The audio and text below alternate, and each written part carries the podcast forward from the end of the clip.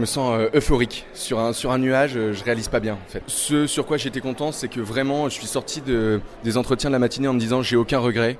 Je trouve ça absolument incroyable.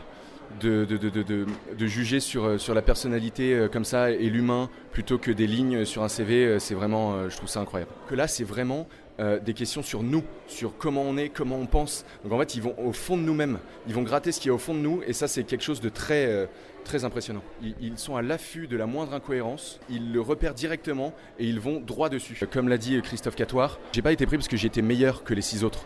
J'ai été pris parce qu'ils recherchaient une personnalité et en l'occurrence j'ai la chance d'avoir la personnalité qui se rapproche le plus de ce qu'ils cherchaient cette année. Enfin, CEO for One Month, on ne demande pas forcément un leader, on demande surtout quelqu'un qui a envie d'apprendre et envie d'apprendre des leaders d'aujourd'hui pour potentiellement être un leader demain. Mais, euh, je ne suis le leader de personne euh, pour l'instant.